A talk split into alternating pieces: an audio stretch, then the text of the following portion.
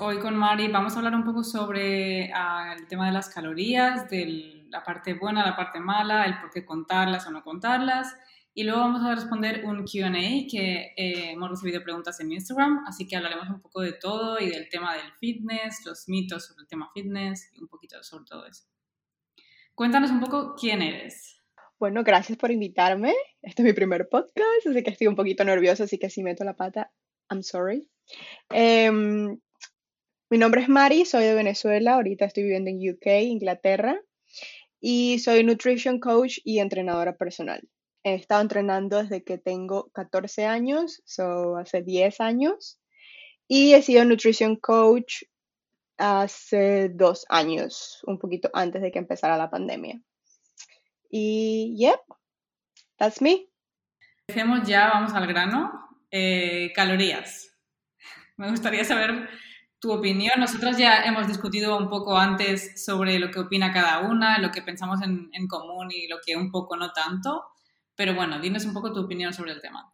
Bueno, ¿dónde empezar? Lo que pasa es que es un tema tricky para mi opinión, porque yo como coach de nutrición y como entrenadora personal, sé que para ciertos objetivos em, tienes que contar calorías, ¿verdad? Pero, dicho eso, también trae bastantes problemas em, psicológicos y hay personas que se pueden obsesionar, puede ser malo, hay personas que tienen, elaboran una, eh, como se dice, un comportamiento muy difícil con la comida cuando les dicen que tienen que contar calorías, ¿verdad? Porque, bueno, realmente es algo difícil de hacer al principio y puede ser bastante estresante porque a veces hay personas que piensan, bueno, pero es que tengo que contar calorías y si me paso de una caloría ya perdí todo el progreso que he hecho el día de hoy y ya la gente deja de hacer la dieta o, ¿sabes? Puede ser que la gente se obsesiona mucho con ellas, más de lo que deberían.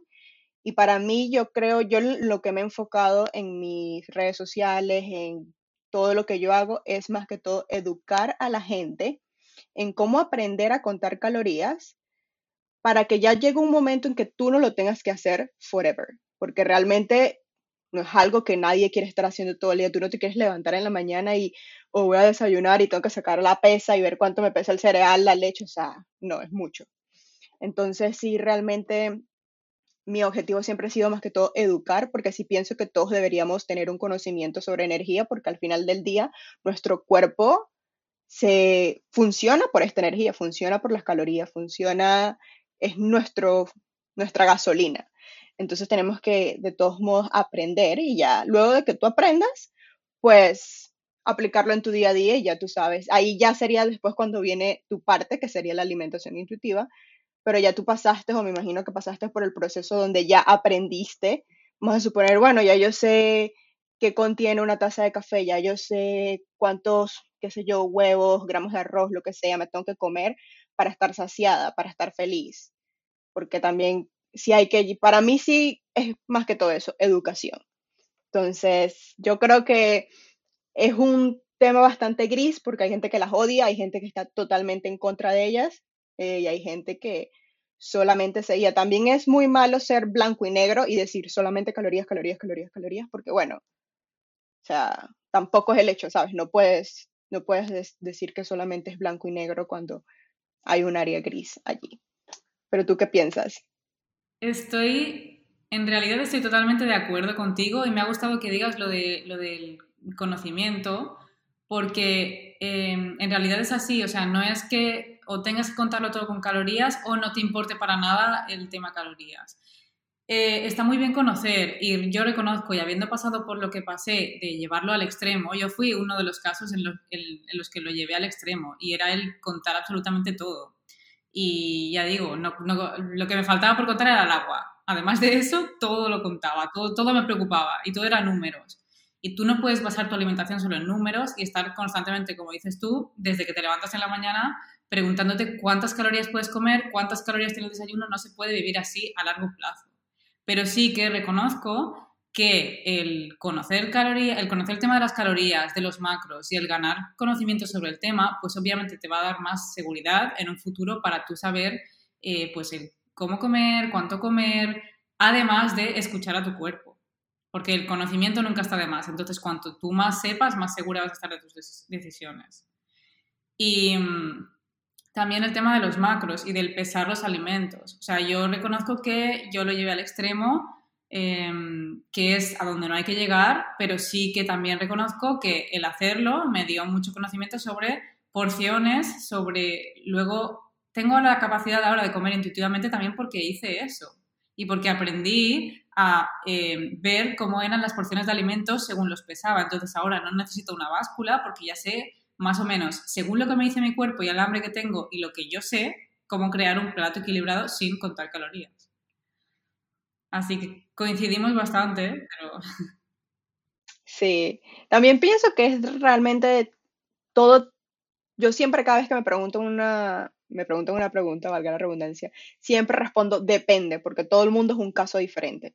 Entonces, hay personas que me dicen, Mari, ¿puedo perder peso comiendo intuitivamente? Definitivamente puedes perder peso comiendo intuitivamente, porque lo que pasa es que la mayoría de las personas que tienen obesidad o son, tienen sobrepeso, tienen un estilo de vida no saludable, que ellos al hacer pequeños cambios pueden lograr demasiadas cosas sin necesidad de irse a contar calorías. Pero después llega una persona, por ejemplo, me coloco a mí misma de ejemplo, hace tres semanas, donde eh, por la operación que tuve no podía hacer nada de ejercicio, no podía ni siquiera caminar, tenía que estar totalmente en reposo ya cuando tú llegas a un extremo donde no hay mucho que hacer, donde no puedes, como decir, me puedo mantener activa, si me mantengo activa puedo eh, sacar mi energía por esa, por, eh, por, esa parte sin necesidad de estar contando calorías, ya ahí llega un momento en donde yo sí tengo que decir, ok, tengo que contar calorías de nuevo porque es realmente lo único que puedo hacer para ver cuál es el progreso que, puedo tener, porque ahorita no puedo hacer ejercicio, no puedo caminar, no puedo estar activa, porque yo siempre le digo a, todas las personas que trabajan conmigo, tienes que estar más activa, caminar más, la nutrición es el 90%, no tienes que matarte 3.500 horas en el gimnasio, pero mantente activo durante todo el día. Y cuando yo digo eso y yo no lo puedo hacer, entonces, ¿qué es lo único que puedo hacer en este momento? Es mi nutrición. Y cuando ya solamente viene de la nutrición, ahí sí, tiene, sí, tenía yo que contar. Por lo menos yo ahorita empecé a hacer ejercicio otra vez, entonces ya no estoy tanto como que tengo que contar cada cosa al, milímetro. Porque cuando sí, cuando estás activo, definitivamente, y cuando entrenas, sí puedes em, ser más flexible con tu comida. Pero cuando no estás haciendo absolutamente nada y estás en reposo todo el día, sí se vuelve un pelín más tricky. True. También hay que tener en cuenta el, el tipo de persona. O sea, es una situación muy individual y tener en cuenta también el tiempo que requieras, por ejemplo, en tu caso o en, un caso así, el tiempo que requieres estar en reposo. Porque si yo me pusiese como ejemplo, yo sé que tras unos días, yo soy de esas personas que no, mi peso no varía. O sea, es muy difícil que mi peso varíe. Pero sé que hay otras personas que con pocos días de, de descanso quizás su peso sí fluctúa más. Entonces hay que tener en cuenta que cada caso es muy individual. Y también el tema de, además del ejercicio, del tema de contar o no calorías o comer más intuitivamente o no, también es muy individual porque tiene mucho que ver la parte emocional. Quizás no es tanto el debería contar o no calorías, debería comer intuitivamente o no, sino el si tus emociones afectan a cómo comes y te hacen comer en exceso, comer con estrés, entonces claro, todo va muy relacionado y hay que mirar cada caso pues individualizado y según las necesidades de cada uno. Exactamente, tienes toda la razón. Sí, y la, parte psicológica de, de contar calorías es bastante difícil, especialmente ahorita. Ahorita hay demasiadas, no sabes, hay demasiada información, entonces no sabes qué hacer porque la gente, una gente te dice tienes que contar calorías y otra gente te dice tienes que hacer paleto y la otra paleto, paleo y lo otro es tienes que hacer keto o high carbs, low carbs y tú estás como ¿qué es lo que hago? Hay demasiada información eh, y sí, es difícil, es difícil tener, no me puedo imaginar a una persona, como te digo, por eso es que yo me enfoco en la educación más que todo, para decirle, mientras tú tengas un buen intake de proteína, de carbohidratos y de grasas, estás más que bien, no necesitas ser 100% grasas y muy poca proteína o los carbohidratos después de las 6 de la tarde no te van a matar. O sea, hay demasiadas cosas que me imagino que una gente, una persona que no tenga la suficiente educación para saber diferenciar si esta persona está hablando mal o está diciendo la verdad o la mentira, no me imagino cómo se pueden sentir súper, ¿cómo se dice? Overwhelmed con toda la información que hay en el Internet. Entonces sí es, sí es demasiado, es bastante psicológico también. O una persona que diga, ok, voy a hacer esto, voy a contar calorías y después se obsesione y lo lleve al extremo. Y bueno, hay personas que incluso se, se pueden desarrollar incluso enfermedades contando calorías o haciendo cualquier otra, otro tipo de dieta. Sí hay que tomar en cuenta bastante la, eh, parte psicológica y mental.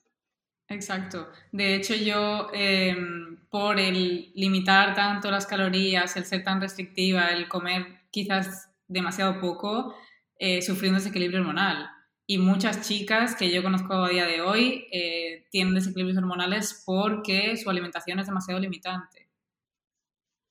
Sí, pueden perder hasta el periodo, su, su periodo, su menstruación, la pueden perder, pueden perder el, el cabello, hay personas que dicen me está saliendo acné y estoy comiendo súper sano, en realidad no estás comiendo sano, estás, estás deprivando tu cuerpo de energía que necesita y tus hormonas se van a ir por el suelo o se van a descontrolar demasiado y todo eso viene dependiendo de que no estás comiendo lo suficiente. Pero también ahí está la, por lo menos yo tengo clientes que cuando yo les doy mi dieta, como han estado con tanta información y como ellos piensan que yo lo que hago es contar calorías y yo sí les digo que tienen que contar calorías, yo, yo al principio, el primer mes, eso es lo que los enseño, pero cuando le doy la cantidad de calorías se quedan impresionados y dicen, ¿por qué tantas calorías? Están es acostumbrados a que son dietas de mil calorías, son dietas de mil doscientas calorías. Yo he tenido personas que me han dicho, yo comía 400 calorías al día. Yo le digo, excuse me, ese es mi desayuno. Sí, yo quedaba así y, hay, y mira, hay personas que incluso, como te digo, es tan psicológico que me dicen, Mari, no puedo comer tanto. O sea, siento que voy a perder todo lo que he logrado porque estoy comiendo demasiado. Y yo les digo, relájate, come y después en dos semanas vienes y me dices cómo te sientes y dices, esto es lo mejor del mundo, puedo comer demasiado. O sea, es de personas que, que están, oh, My Fitness Pal, directo, cuando tú te colocas en My Fitness Pal, cuando tú te colocas en MyFitnessPal, le dices que quieres perder 15 libras en dos semanas y MyFitnessPal te pone una dieta de mil calorías, obviamente. Y tú, te, tú dices como que, wow, esto es lo que tengo que comer. Y no, y MyFitnessPal te hace traquear hasta el agua. O sea, es demasiado obsesivo. Es una cuestión y, Dios mío, es que sí es un tema, es un tema complicado, es un tema complicado. Yo a veces cuando hablo sobre eso, sí tengo varias personas que están totalmente en contra de las calorías y hay personas que al final del día, la ciencia dice de la energía que es un equilibrio. Si comes menos de lo que gastas, vas a perder peso y si comes más, vas a aumentar. Esa siempre va a ser la guía. Pero de allí tú tienes que saber convertir y educarte en cómo hacerlo de una manera correcta sin nada que sea demasiado restrictivo. Exacto. Y te digo, o sea, hay que tener creo que cuanto más te conoces, mejor. Porque yo, por ejemplo, em, ahora no cuento para nada calorías, no me interesa saber lo que como, pero sí que hay muchos días o muchas semanas que yo soy consciente de que estoy consumiendo más de lo que gasto porque quizás eh, paso más tiempo en casa. Y aún así, no engordo, mi peso no aumenta, pero porque yo quizás soy así. Es mi metabolismo, es mi manera de comer, quizás es lo que como, quizás es cómo lo como, pero hay que tener eh, muy, en cuenta cada caso individual y conocerse mucho a uno mismo. No solo, va, no solo vale el seguir normas que nos pongan los demás, el seguir eh, lo que escuchamos, lo que leemos o, el basarnos únicamente en las calorías que nos dicen que comamos. Hay que también hacer el ejercicio de conocerse a uno mismo. Por lo menos yo soy completamente diferente. Yo, mi, mi peso fluctúa todos los días. O sea, normalmente un peso debería fluctuar todos los días porque, bueno, tenemos eh, hormonas, eh, agua, hidratación, el músculo, la grasa que comimos el día anterior, hemos ido al baño. Hay demasiadas cosas. Yo realmente no me guío mucho por el peso porque a mí no me gusta que la gente se enfoque en cuánto pesa. Una persona puede pesar lo mismo y lucir totalmente diferente. O sea, a mí no me gusta que la gente diga, yo quiero llegar a 60 kilos. Y yo, sí, pero quizás cuando llegues, que yo me coloco de ejemplo, yo dije, yo quería llegar a 55 kilos porque hace ocho años, cuando yo estaba en 55 kilos, yo decía que me veía amazing. pero ahorita que estoy en 60, no quiero bajar más de 60 porque para mí esta nueva meta, a mí me gusta como me veo ahorita y para mí 55 siento que me veía demasiado delgada. Entonces yo siempre le digo a las personas, no se guíen por un número o no, fulanita de tal pesa 60 y yo me quiero ver como yo, no, ella mide diferente, tiene cosas diferentes en su cuerpo, su estructura ósea es diferente. Tú no te puedes comparar, esa es otra cosa que es muy difícil, compararse con la gente en redes sociales. Es algo que me pasa demasiado con las personas con las que trabajo, siempre se están comparando, siempre, no, siempre les piden, a mí me preguntan, o sea, fijo todos los días o cada vez que hago un QA, me preguntan cuánto pesas, cuánto mides y ya, cuántos años tienes, o sea, como que lo mismo, y yo, Sí, pero es que yo soy diferente a ti. Tú puedes tener un goal totalmente diferente. Yo a veces veo personas que, que pesan 60 kilos, igual que yo, y están demasiado rayitas, cuadritos, así como que son demasiadas cosas que influyen. O sea, es demasiado... Sí, y todas las personas son diferentes. Yo no... Por eso es que cuando yo trabajo con mis, con, con mis clientes uno a uno, yo trabajo como mínimo ocho semanas porque no hay manera de conocer a una persona en cuatro semanas y darle un programa y una nutrición que ellos puedan hacer bien en cuatro semanas. Y no hay manera de que, al menos que tu progreso sea, seas una persona demasiado eh, generosa, o sea, por Dios, que Dios te haya bendecido, que puedas lograr todo lo que estás buscando en cuatro semanas. La gente quiere todo rápido. Entonces yo el primer mes básicamente lo que hago es estudiar a la persona, ver el comportamiento, ver qué hace, el día a día. Yo siempre les estoy escribiendo qué estás haciendo y cómo te mueves, qué tal fue tu día, estás activo no estás activo, porque así yo puedo ver qué es lo que las personas están haciendo. Y como tú dices, depende de todo el mundo, por lo menos que hay personas que yo están tratando de ganar peso y les cuesta demasiado porque son súper activos y no quieren comer. Entonces es como que tienes que comer tienes que comer para ganar y es una locura. Entonces yo vengo, si yo quiero ponerme de aumento, yo aumento todo lo que necesito aumentar en un mes fácil, porque yo mi metabolismo es más, es, ni siquiera es decir que es más rápido, porque si es más rápido perdería más de lo que ganara, pero es muy adaptable. Entonces se adapta muy rápido a lo que yo quiero que haga. ¿Ves? A mí me pasaba lo contrario. Yo cuando estaba en mi época de booking y coding, eh, cuando quería realmente ganar peso no podía porque no, llegaba un momento en el que decía, bueno, pero es que comer esto es demasiado. O comía, pero tampoco engordaba. Y era como, ¿qué hago? Entras como en un bucle ahí que sí. Lo que pasa es, ¿sabes qué también pasa mucho? Que la gente piensa que tiene que moverse aún más cuando están tratando de, de ganar. Entonces, ahí viene otra vez la mentalidad, y más si estás obsesionado con contar calorías, te sientas y dices, wow, estoy comiendo más, voy a engordar. Eh, bueno, pero es que ese es el objetivo, el objetivo es que ganes, ¿verdad? Pero tu mente te dice, entrena más, porque si estás comiendo más, tienes que entrenar más. Y no es así, en realidad es lo, no, o sea, no tienes que dejar de entrenar, obviamente, pero puedes mantener el entrenamiento que tenías cuando estabas perdiendo grasa y simplemente comer más pero la gente psicológicamente piensa, voy a engordar, voy a ganar demasiada grasa, tengo que entrenar el doble porque estoy comiendo más. Y, o sea, es bien, es bien difícil, es bien difícil. Para dar un poco de, para resumir un poco el tema este de las calorías, eh, quizás si damos un, tip así para resumir, yo quizás diría, por un lado, está bien aprender, o sea, está, eh, es necesario también y está bien aprender. Eh, y por el otro lado, probar. Yo creo que el tema de no es que cuánto como, qué me da mejor, carbohidratos, más grasas, si no pruebas tampoco vas a saber qué le funciona mejor a tu cuerpo. Entonces creo que el, que el probar y el experimentar es algo muy útil a la hora de conocer qué nos va mejor a largo plazo. Y no tener miedo cuando vayas a probar, porque hay personas que tienen mucho miedo al comer y realmente comer es energía, comer es lo que necesita tu cuerpo para sobrevivir al día a día. No hay por qué tenerle miedo a la comida, literal es energía.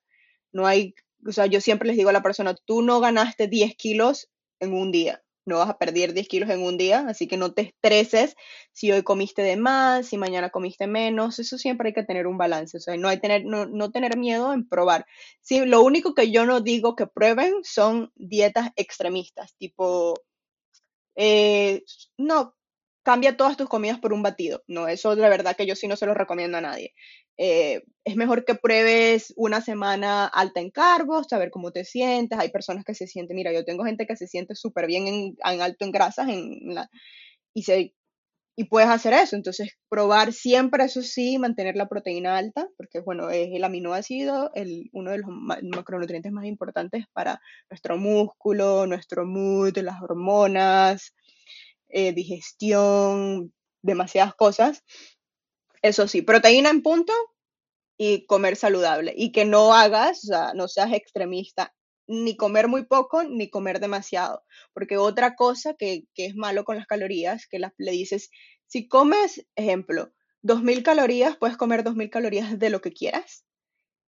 Entonces la gente va y dice, ok, voy me como una hamburguesa. No, no es el hecho de que porque son 2.000 calorías te puedas comer los, las 2.000 calorías en hamburguesa. A veces no es cuánto, sino qué comes o la calidad de lo que comes. No es lo mismo comer 2.000 calorías de comida real y nutritiva y saludable y que comer 2.000 calorías de hamburguesas, eh, french fries y pizza. Entonces, hay una diferencia ahí.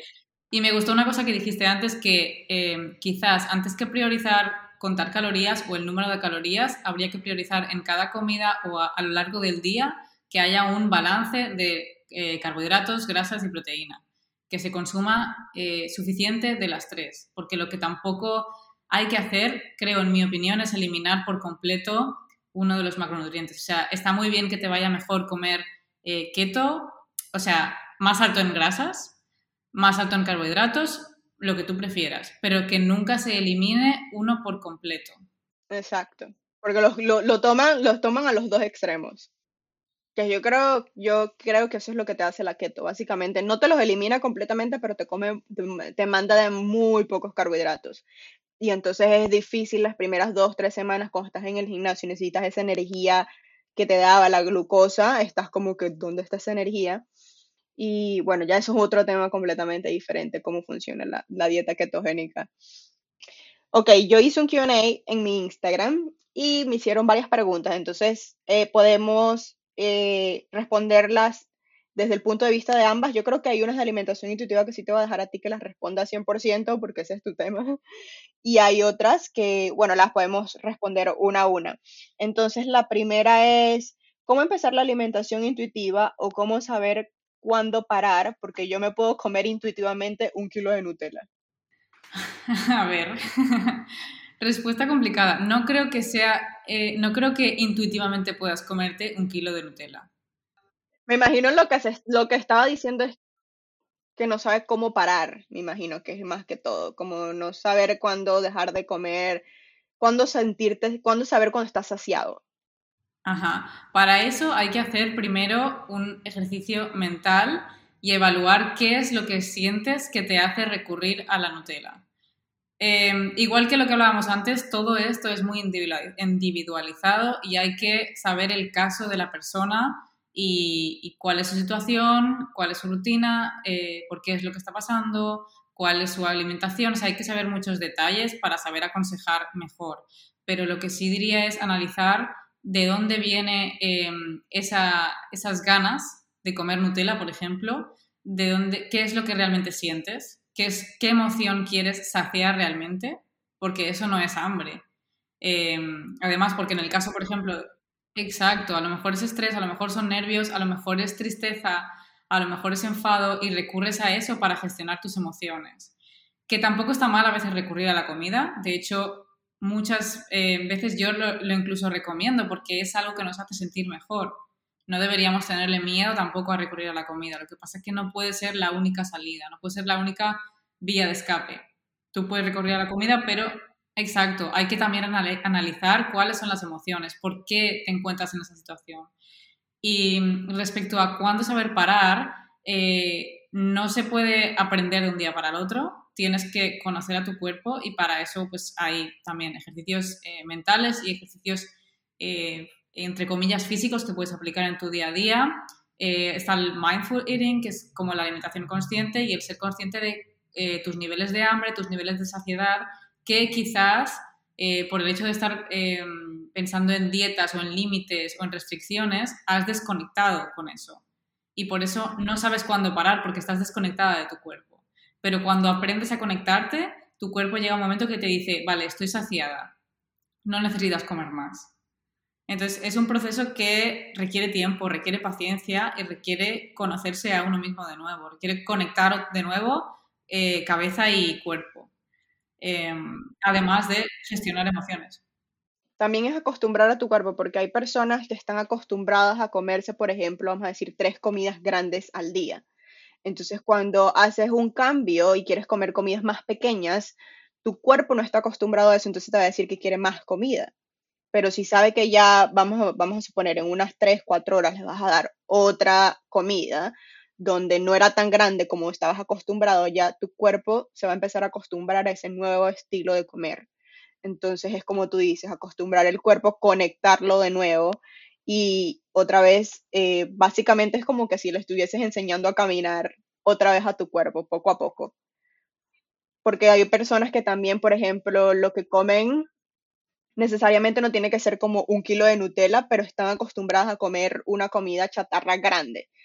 Entonces, ¿sabes? Por ejemplo, yo por ejemplo, yo no estoy acostumbrada a comer eh, un desayuno grande, o yo no estoy acostumbrada a levantarme apenas que me levanto, comer desayuno, porque simplemente no, no, tengo hambre. Entonces, si yo me levanto, vamos a decir, hoy me levanto un poco más tarde y la primera comida que le voy a dar a mi cuerpo es una comida demasiado grande porque voy a decir, estoy haciendo desayuno y almuerzo, brunch de una vez allí, eh, mi cuerpo no lo tolera, no lo puedo comer porque es demasiado. Si mi cuerpo no está acostumbrado a que la primera comida que yo le doy sea grande, igual que una persona que está acostumbrada a comer demasiado, no está acostumbrado a que sus, sus porciones se vayan a, volver a empezar a ser más pequeñas para sentirse saciado.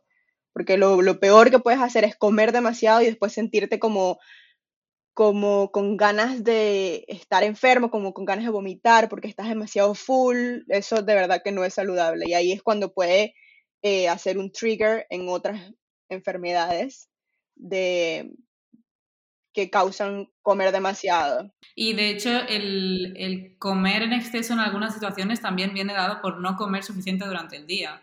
A mí me pasaba, por ejemplo, y conozco muchos casos en los que no comes suficiente durante el día porque estás pensando en limitarte, en prohibirte, en comer solo X, y cuando llega la noche, cuando llega la tarde, eh, engulles y devoras lo primero que encuentras o lo primero que se te antoja porque no tenías suficiente en tu cuerpo y tu cuerpo pues entonces va a los extremos. Y siempre lo más rápido de cocinar es algo que no sea saludable. Siempre está el helado, siempre está la comida de microondas, siempre lo más rápido es o un delivery. No pido delivery, no tengo que cocinar. Bueno, vamos a la segunda. Eh, ¿Se puede perder grasa comiendo intuitivamente? Ya hablamos de eso. Eh, yo personalmente había dicho que depende, como por ejemplo de la persona, como estamos hablando, todo el mundo, cada individual es diferente. Entonces, si hay una persona que tiene sobrepeso o es obesa, con simplemente hacer pequeños cambios, por ejemplo, dejar la comida chatarra, dejar las eh, bebidas tipo sodas, eh, altas en azúcares, eh, cambiar el azúcar por edulcorante, empezar a comer más, caminar, o sea, estar más activo durante el día, dejar de ser sedentario, simplemente con eso, sin necesidad de estar contando calorías, sin necesidad de estar contando macros, una persona que tenga sobrepeso o sea obesa puede perder peso.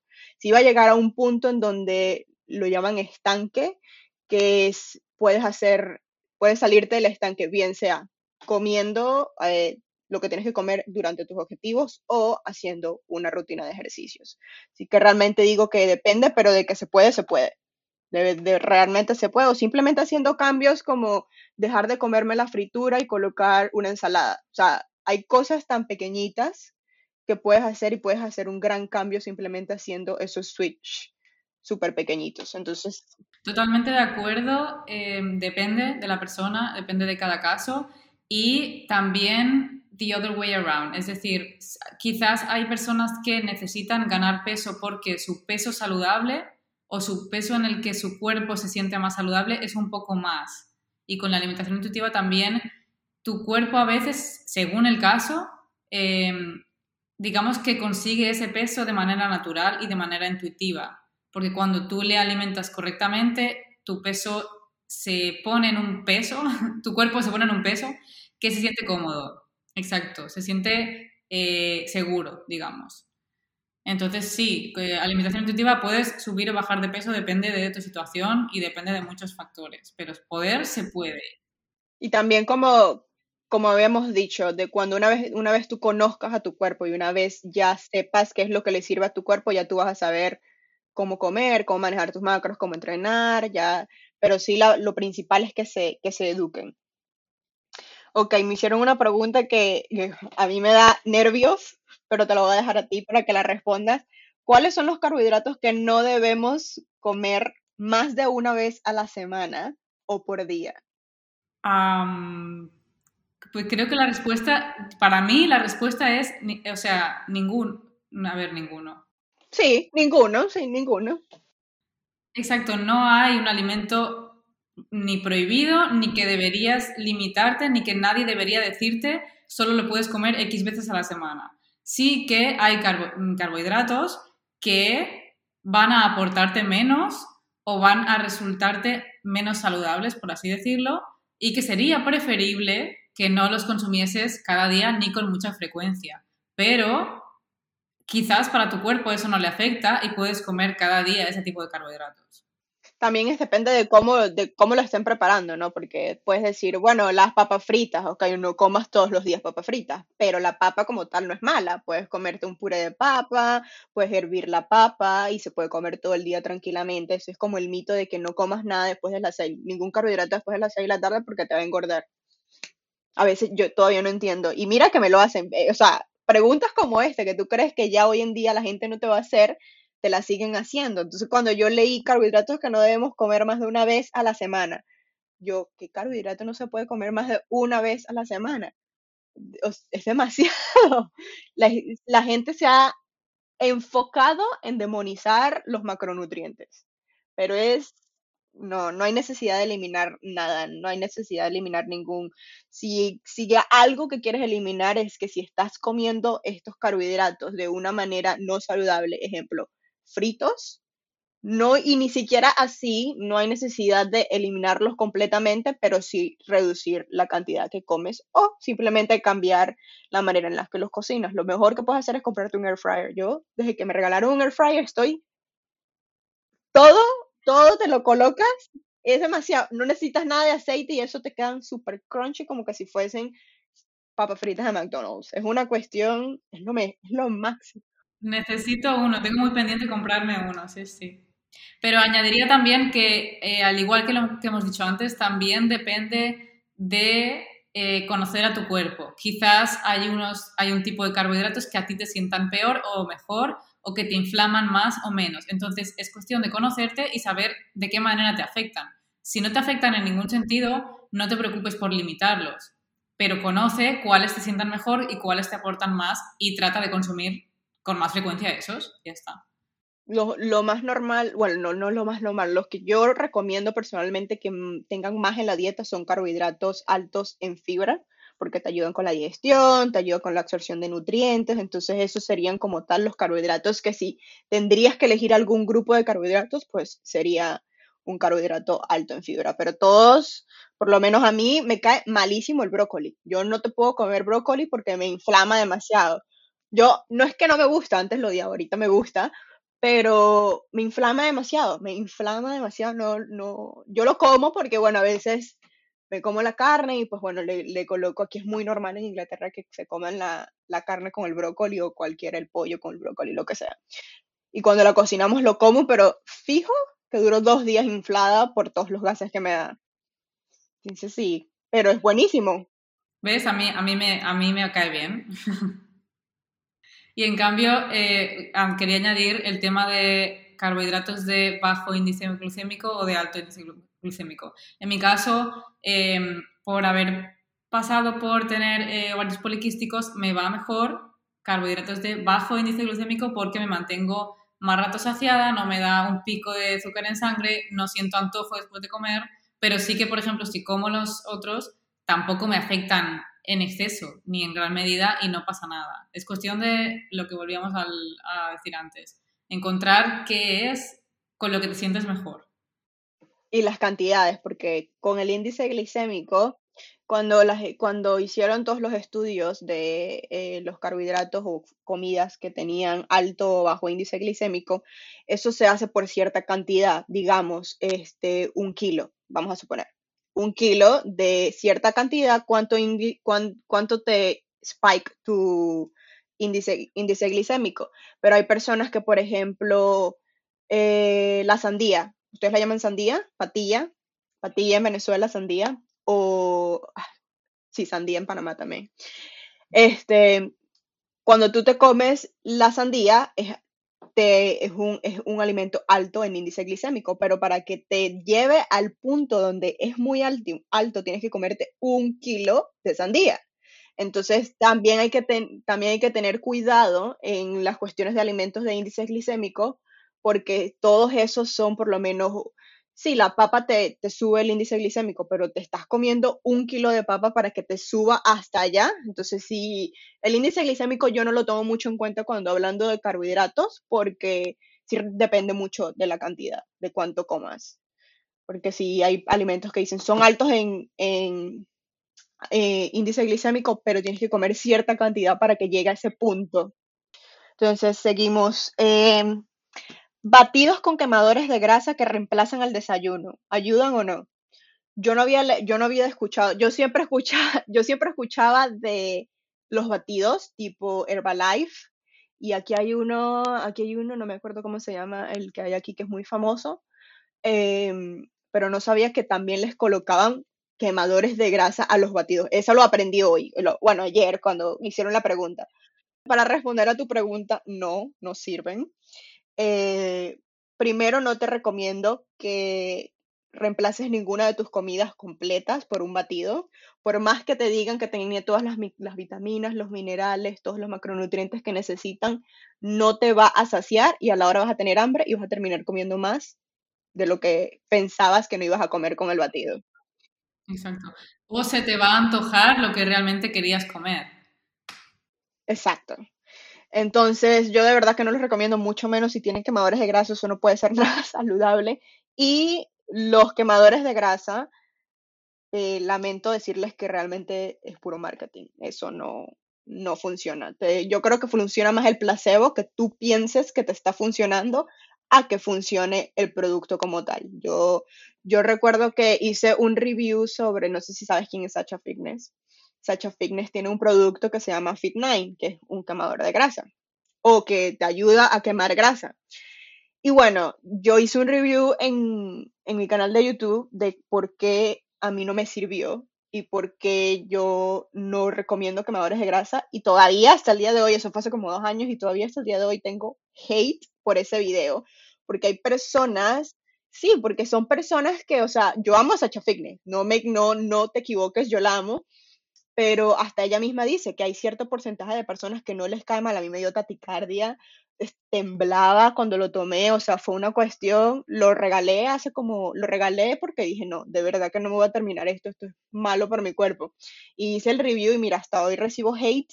Quemadores de grasa no funcionan si no tienes un entrenamiento y una dieta buena. Recuerda que el 80% de tus resultados viene de tu nutrición.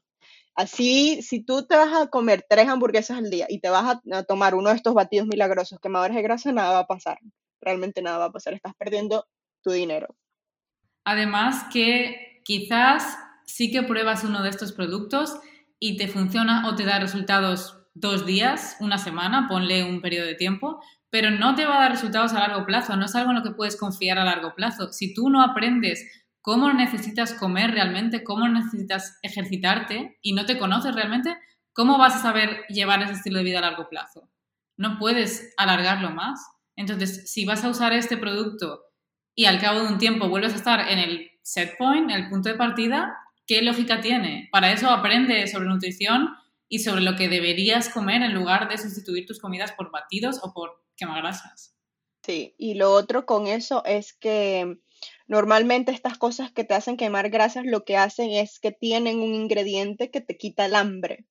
Entonces, al final del día sigues comiendo menos, que es lo que hemos dicho, tienes, tienes que tener un, un déficit calórico para perder grasa. Y cuando te vuelve el hambre, te va a volver por tres, porque no comiste. Entonces, realmente yo no recomiendo nada de eso. Eh, la otra pregunta, ¿qué piensan del Herbalife? ¿Merece la pena? Eh, yo creo que ya respondimos eso con la pasada. a mí yo no merece la pena. a mí nunca. Incluso hay estudios que han comprobado que Herbalife tiene unos ingredientes que eh, fueron vinculados con cáncer de colon, si no me equivoco. Entonces, no estoy muy empapada, pero sí vi que hubieron algunos estudios que decían que estaba involucrado con eso, así que incluso aún peor. No, de verdad que no lo, no lo recomiendo. Como os digo, las comidas completas. Yo, la verdad es que no tengo mucha idea sobre el... Exacto, eso iba a decir. O sea, no tengo mucha idea sobre el tema ni el producto en sí, pero es mucho más importante que te bases en una nutrición equilibrada, que sea real, que sea nutritiva, comida de verdad, antes que suplementar con cualquier producto de estos. Exacto. Yo no sé por qué le agarraron tanto miedo a comer. No lo sé, con lo buena que está la comida. Exacto. con lo bueno que es ir para un restaurante, no entiendo. No, pero yo, eh, o sea, puedo hablar por mi propia experiencia y yo sí que viví ese miedo a comer y siempre hay una razón emocional, o sea, hay que investigar el por qué sientes ese miedo, dónde, cuándo empezó, cuándo surgió ese miedo, cuándo apareció el miedo en tu vida. No, no naciste teniendo miedo a comer, ni contando calorías, entonces, ¿en qué momento de tu vida esto apareció? ¿Y tú recomendarías en ese caso ir a un health coach o ir a un psicólogo a hablar sobre trastornos alimenticios? Se puede ir a, a los dos. Es más, se puede ir a los dos y a la vez tener un nutricionista. O sea, no, no tienes por qué escoger solo uno porque cada uno te va a ayudar en un sentido u otro. De una manera diferente. Mm. Exacto. Sí que es verdad que según tu caso, pues es más aconsejable a lo mejor empezar por uno u otro, eso sí. Claro, me imagino si, si tu problema, si crees que tu problema está un poco más avanzado, realmente irte con, con un profesional, un tipo un psicólogo que se especialice en trastornos alimenticios. Exacto, y depende de la gravedad del problema. Hay gente como yo que sí que le tenía miedo a comer, sí que tenía, sí que sentía culpa, sí que limitaba, pero nunca llegué a tener un trastorno muy, eh, muy exagerado, muy, no lo llevé tan al límite. Sí que lo mío se llamaba ortorexia, que es como eh, eh, ser demasiado saludable, o sea, tener, llevarlo saludable al extremo, pero nunca sufrí anorexia ni otro tipo de TCA. Según el caso y la gravedad del caso, tienes que evaluar con qué especialista quieres ir o si quieres ir con más de uno. Por eso está bien hacer también las sesiones, em, las llamadas gratuitas o llamadas de información para hablar con el especialista y saber si es realmente lo que necesitas o no. Hay una que dice, ¿qué piensan de la cirugía bariátrica? No sé qué es, ¿qué es? La cirugía bariátrica es eh, una cirugía que básicamente, eh, si no estoy eh, mal informada, te cortan la mitad del estómago. Entonces, yo no sé si has visto, se puso muy de moda, o yo creo que más que todo es Latinoamérica, donde las personas se hacen esta cirugía, se cortan la mitad del estómago y pierden demasiado peso. Son personas normalmente que pasan de ciento y algo, 200 kilos, a una persona que pasa 55 kilos, 60 kilos. Es un cambio grande. Aquí creo que le llaman reducción de estómago, tal cual. Bueno, yo tengo un, un mixed feeling con eso porque hay personas que sí les cuesta mucho hacer dieta. Hay personas que de verdad no tienen, por decirlo, la fuerza de voluntad para hacer dieta. Porque si es algo yo creo que eso es lo más difícil de cualquier objetivo, comer. Cuando tú le dices a una persona que tiene que comer saludable, por alguna razón se asustan y no lo quieren hacer. O lo hacen una semana y después dicen, no, ya estoy aburrido, no puede ser esto, esto es una esclavitud, lo que sea. Así les des 10.500 opciones de, dietas, de comidas diferentes. Eh, yo realmente no creo que haya estudios lo suficiente para los resultados de esto a largo plazo. Definitivamente las personas pierden peso y si esa es la manera más, yo soy pro cirugías, o sea, si las personas se quieren hacer cirugías plásticas, botox, todo lo que tú quieras, fine. Em, pero, dicho esto, me parece un poco saludable, porque al no comer, porque cuando te reducen el estómago, obviamente no puedes comer las cantidades que estabas acostumbrado o a una cantidad normal, ni siquiera puedes comer una cantidad normal, o sea, estas dietas, estas personas, yo he visto las dietas que te comen una papa, no, ni siquiera la mitad de una papa, como con tres dedos de, pollo. O sea, es una cuestión que yo veo el plato y yo, Dios mío, eso me queda ni una muela. O sea, es demasiado poquito. Entonces, este, cuando tú comes tan poquito que no tienes la suficiente cantidad de nutrientes, macronutrientes y micronutrientes, que son vitaminas y minerales, eso te da, eh, hay muchas personas que pierden el cabello, la piel se les ve más, eh, como que más decaída, les sale más acné, tienen piel seca. Yo realmente no sé cuáles son como que los efectos secundarios a largo plazo de esta cirugía porque realmente te quita bastante macronutrientes. Entonces, no estoy ni en contra ni a favor. Yo digo que se puede, pero de nuevo, viene otra vez la misma cuestión de que decimos que las personas quieren todos los resultados rápidos y esto es una manera de hacerlo más rápido. Pero sí, a mí me da un poco de miedo, eh, porque yo creo que también cuando te lo cortan, te cortan eh, una parte del estómago que es la que te hace sentir hambre, entonces esta gente ni siquiera siente hambre y, o sea, comes por, por comer. O la única comida que comen es el batido, el batido de proteína como para llegar a la proteína como tal. Entonces sí, yo le, sí, no quiero demonizarla, pero no quiero yo siempre me voy a ir por el, estilo de vida saludable a largo plazo, porque al final del día es lo mismo, te están quitando el estómago, es para que comas menos. Entonces, si lo haces, si lo puedes hacer así, sin el dolor que conlleva una cirugía y el reposo y todo lo demás, si lo puedes hacer con dieta y ejercicio, pues yo prefiero que lo hagan de esa manera que se hagan la cirugía. En mi opinión, el tema de hay personas que no son capaces de, también hay que, habría que averiguar un poco el por qué no eres capaz de. Porque si la, es, la mentalidad muchas veces, no nos falta a veces el, la motivación o el ser más exigentes, o no nos falta el, ¿cómo lo has llamado tú antes? Como no nos falta, sí, no nos falta fuerza de voluntad, sino que hay algo en nuestra mentalidad que no nos permite seguir con esos hábitos. O quizás son los hábitos que tú estás intentando implementar. Hay una amiga de mi madre, por ejemplo, que em, quería perder, ella tenía sobrepeso, quería perder peso y con dietas no lo conseguía. ¿Cómo lo ha conseguido y cómo le está funcionando haciendo ayuno intermitente? Sin necesidad de cambiar su alimentación. Entonces, quizás es la manera en la que tú estás intentando hacer esos cambios o los cambios que estás intentando implementar. Sí que es verdad que hay gente que intentes hacer lo que intentes, no es capaz o vuelve siempre como al punto de partida. Entonces, sí puedes valorar esta opción, pero creo que te, expones a unos riesgos que no son necesarios. Y además es lo que dices tú, te quitan una parte del estómago. Y es más, em, mi madre pasó por un cáncer en el que le quitaron, creo, una parte del estómago y al final eso vuelve a expandirse con el tiempo. Es decir, el estómago se va dando de sí. Entonces, aunque te lo hagan como más pequeñito, vuelve a expandirse otra vez de nuevo. Si tú no aprendes a llevar un estilo de vida saludable, si tú no aprendes a cambiar tus hábitos, vas a acabar otra vez. Quizás no volverá a tener el mismo tamaño que al principio, pero sí que va a volver a expandirse por lo menos un poco. Entonces, si no estás cambiando la raíz de, cuál es el problema, eh, eso tampoco te lo va a solucionar para toda la vida. Y creo que tampoco es lo que tú quieres eh, en tu vida o vivir así, comiendo porciones de pajarito.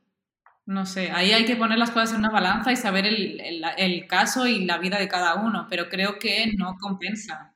Es, lo que es lo que estoy diciendo, es como que ¿por qué hacerlo? O sea, yo te digo, vamos a suponer, tú vienes a mí y yo te doy una dieta y te digo, tienes que hacer esto y esto y esto. ¿Por qué no me haces caso a mí, que te lo estoy diciendo de una manera saludable, y lo tienes que hacer obligado cuando te haces la cirugía? Lo tienes que hacer obligado porque, o bueno, o, te cortaron y no puedes comer demasiado porque quizás ahí se te puede abrir o puede haber una complicación. Lo estás haciendo simplemente por obligación y no porque lo estás disfrutando.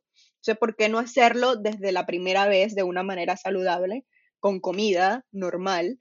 Porque al final sigue siendo la misma cuestión, te están disminuyendo la cantidad de comida que estás.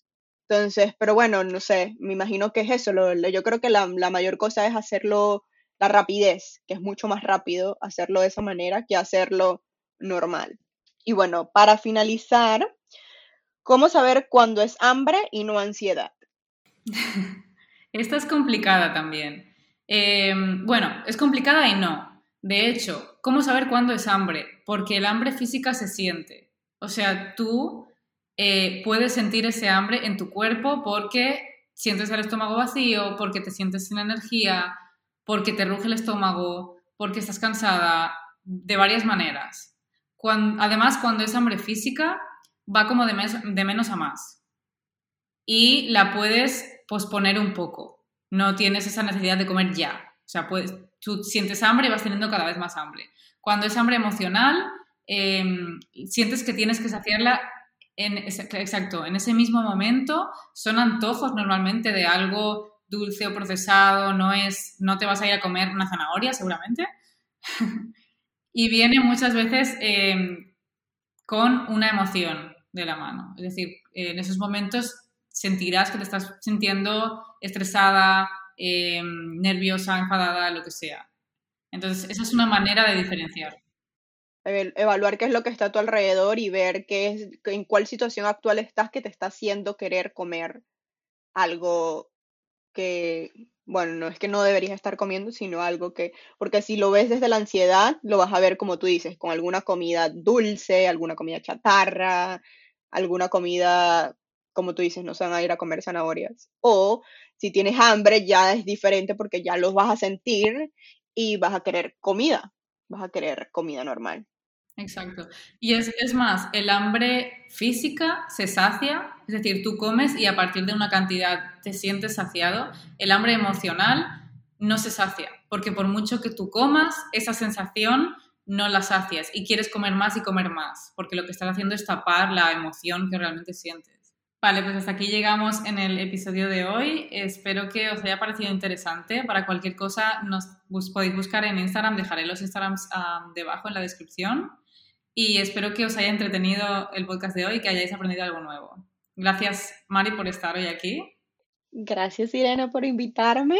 Espero que hayan aprendido bastante y cualquier duda nos pueden escribir y allí estamos para ayudarlos.